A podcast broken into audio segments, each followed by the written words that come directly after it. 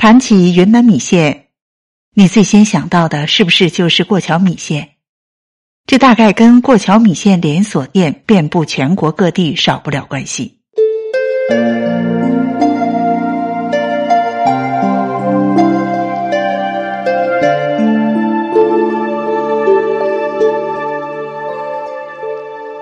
为了让食客们品尝到所有的云南美味，全国各地的云南餐厅。不仅改良了米线，还自创出了许多新品种。低劣者更是直接把肉和蔬菜米线一锅煮了端上来。我就曾经吃过这种不正宗的米线。那么，一份正宗的云南米线是什么样子的呢？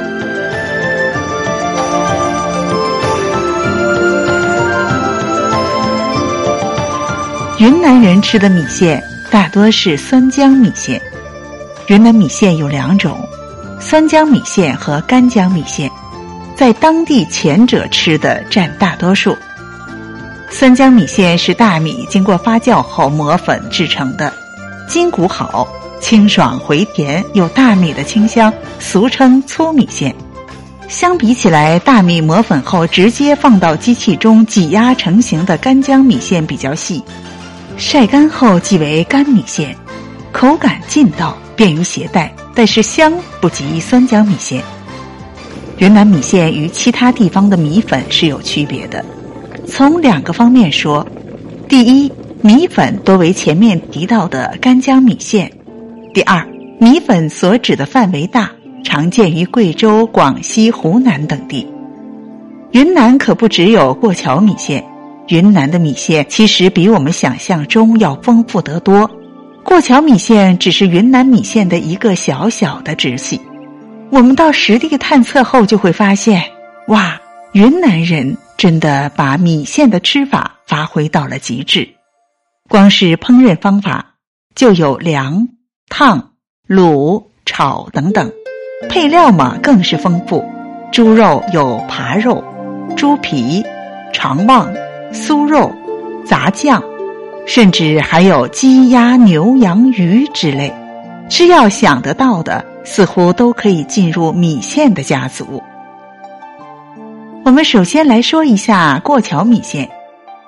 吃过桥米线，强大的场面感和仪式感必不可少。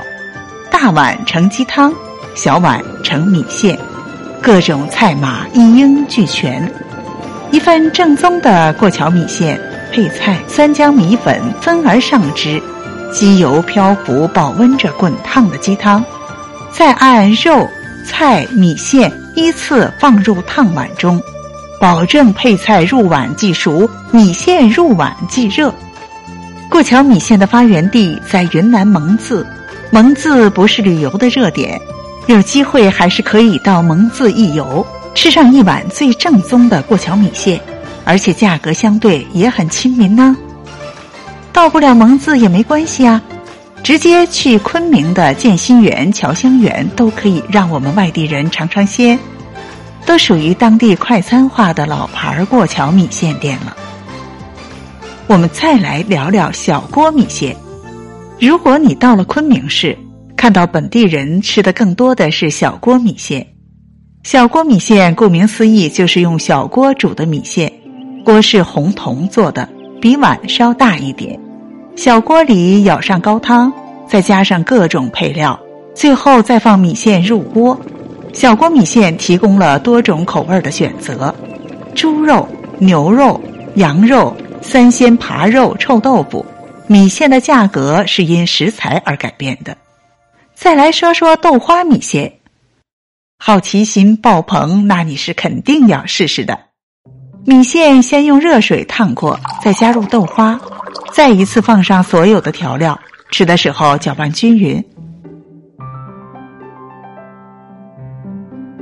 水嫩的豆花配上滑滑的沾满韭菜酱的米线，还有脆脆的冬菜粒和鲜辣的辣酱，出乎意料的好吃，口感真的超幸福。再推荐一种卤鸡米线。卤米线是用卤汁、卤料作为配料的一个做法。卤鸡米线虽然遍布云南各地，但是味道却不尽相同。而正宗的卤鸡米线发源于红河州弥勒县。弥勒县上有很多家卤鸡米线店，其中本地最有名的卤鸡店，据说已经有三十五年的历史了。一勺特调的甜酱油，加上配料和油辣椒，浇上卤汤，一碗正宗的卤鸡米线就大功告成了。有人喜欢吃凉米线，凉米线是夏季最受欢迎的米线吃法。吃凉米线最好是云南的玉溪，那里的米线软硬适中，佐料更是鲜香酸甜，在米线上铺的几块豌豆粉更是点睛之笔。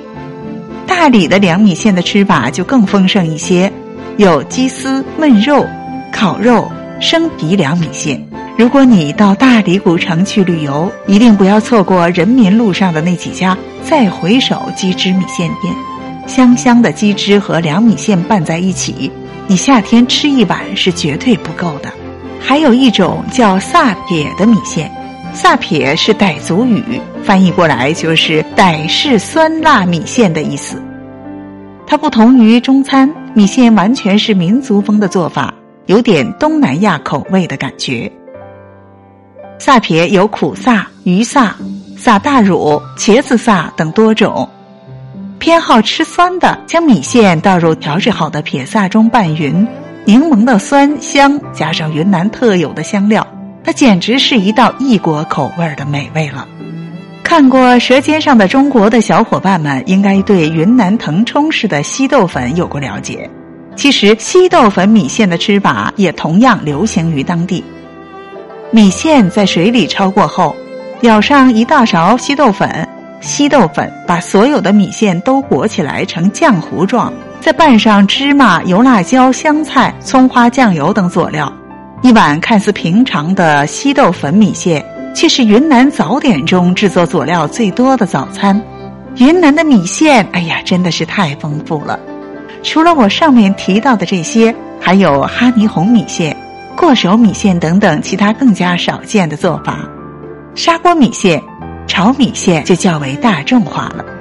如果你有机会到云南，每一种建议你都去吃一吃、试一试。只有亲自尝试了，才能找到自己最喜欢的味道。